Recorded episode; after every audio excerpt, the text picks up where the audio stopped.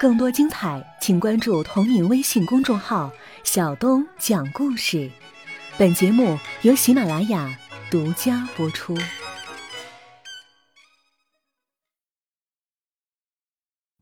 女画家丹尼斯·怀特凭借油画《东方佐罗》一举夺得了英国皇家美术学会年度新人的处女作奖，画作原件也被皇家美术馆收藏了。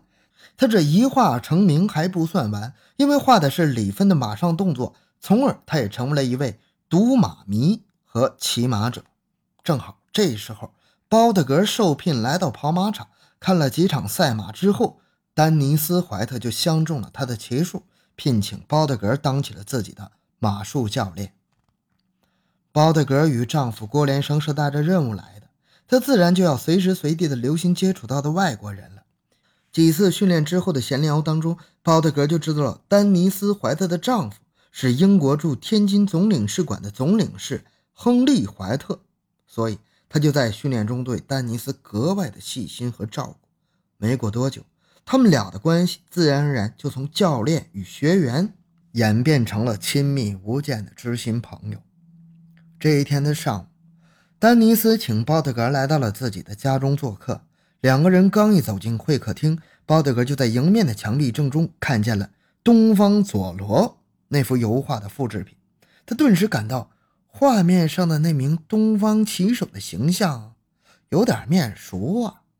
可他毕竟是一个全身的侧面，所以他也不好确认自己到底认不认识这个模特。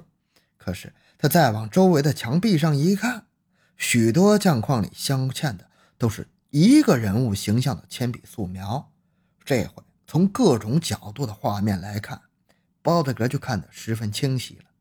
他觉得这个模特非常的像李芬，于是包德格便用试探性的口吻问了一句：“哎，你怎么给这个人画了这么多的画像啊？”“哦，他是我的中国模特。”丹尼斯斟酌了片刻，才用了“模特”这个词儿。“嗯，不过……”也可以说是我的中国情人。说完这句之后，他自己也笑了起来。您画的这个人，嗯，他是叫李芬吗？包德格一听到“中国情人”这个词儿之后，他的探寻又进了一步。对呀，丹尼斯听完了包德格的问话之后，感到十分的意外。您怎么也认识他？丹尼斯的这一句问话。使包德格想起了自己对当年李芬的野蛮鲁莽的追求，突然间显得有些不好意思了。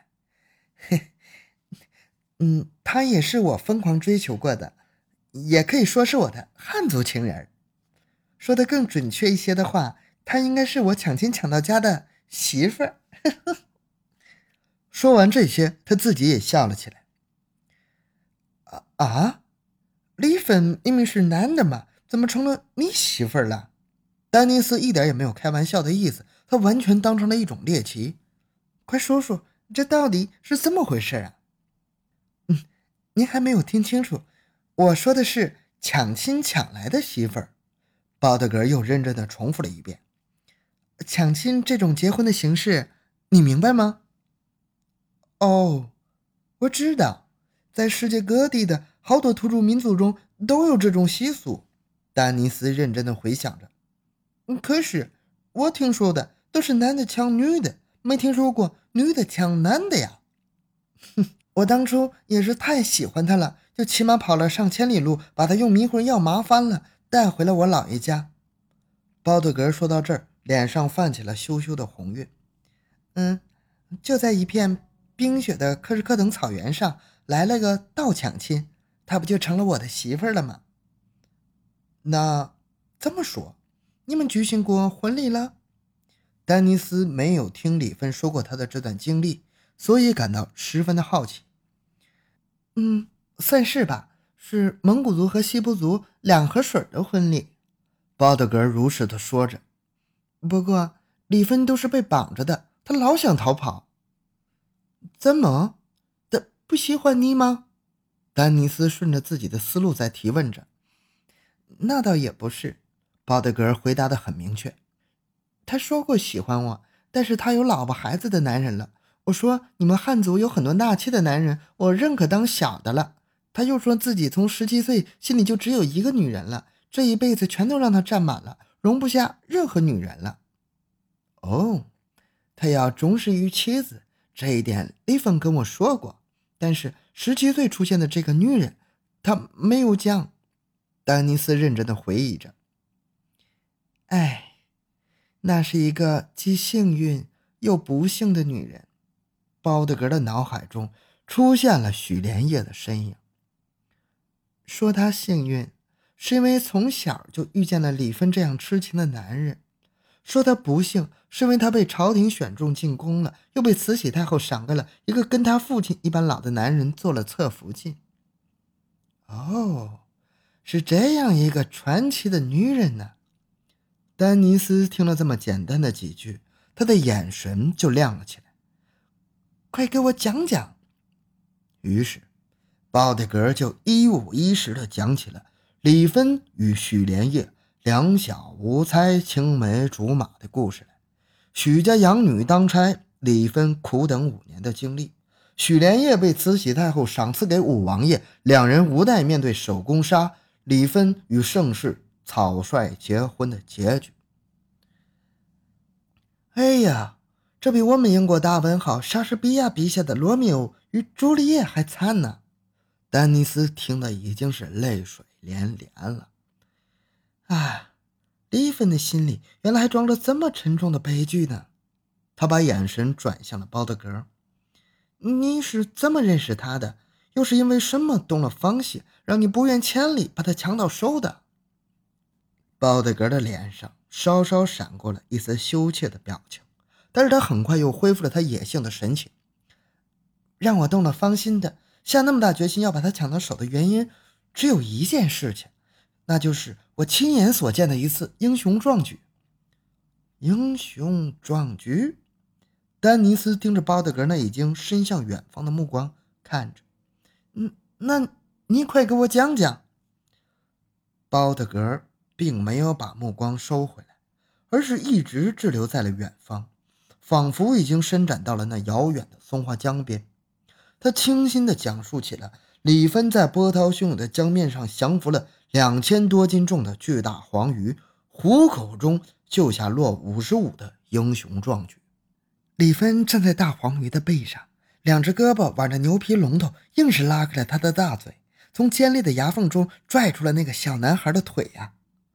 包特格连说带比划地讲述着，这一幕到今天我都忘不了，真是太英勇了。他比划着李芬当年的动作，结束了此番英雄壮举的讲述。站在大黄鱼背上，挽着牛皮龙头，拉开了他的大嘴，从尖利的牙缝拽出了小男孩的腿。丹尼斯一边复述着包德格的话，一边学着他的动作。哎呀，这是多么威武的一个画面呢！他突然间来了创作灵感，我要再创作一幅东方蛟龙。说着，他兴奋地凑到了包德格的跟前。你快给我说说，两千多斤重的大黄鱼是什么样子的？嗯。包德格在脑海里回忆起来，嗯，他的脑袋是宽宽的、扁扁的，嘴巴长在下边，两边各有一根长须子，牙齿特别锋利。他一边说着，丹尼斯一边在白纸上用铅笔画着，还不时的让包德格看他画的像不像。草图终于画完了。嗯，这不是熏鱼吗？丹尼斯看着经过包德格手啃的草图，提出了疑问。哦，对对对，包德格突然想起了什么。事后我问了一位从外国回来的老师，他说那种鱼的学名叫做黑龙江鲟，是从大海里游回来产卵的，游到支流松花江来了。嗯，它也叫鲟黄鱼。哦，鲟黄鱼。丹尼斯仍旧在比划着李芬站在鱼背上。拽着牛皮龙头的动作，他摆了半天的姿势，但总是摇摇头，表示对自己的动作不满意。这个画面更是离不开模特啊，还得把李芬请回来。他就在程家庄自己家里待着呢，哪儿也没去，叫他来吧。鲍德格快人快语地提出了建议。丹尼斯微笑着摇了摇头：“嗯，你们中国人是羞怯的，一般不肯当模特的，尤其是裸体模特。那上回他不是同意了吗？”鲍德格指了指墙上镜框里挂着的李芬裸体的素描画。上一次，他是为了救老主人的儿子给土匪来卖枪的。丹尼斯露出了一个调皮的微笑。我说能帮他买到英国枪，是跟他做了交换的，也算是成人之危吧。鲍德格听了这话之后，也跟着丹尼斯一起笑了起来。哦，他是那么倔强的人。这也算是屈尊了呀。是呢，丹尼斯点了点头。所以我担心这次再叫他来当模特，他不肯来了。他没好意思说出来自己那次李芬临行前的晚餐上的出轨行为。没事，让我丈夫去给你请吧。包德格怕丹尼斯不理解，就跟他解释起郭连生与李芬的关系来。他们都是燕子门的拜把子兄弟。李芬行三，我丈夫行五。嗯，那就让你丈夫叫他来吧。丹尼斯仍旧不放心的叮嘱了一下：“别说我叫他来的，更别说来当模特的。那那可说什么理由啊？”包德格的脑筋一时又没有转过弯来。哼，就说你们俩想他了呗。丹尼斯露出了狡黠的眼神。嗯。包德格理解的点了点头。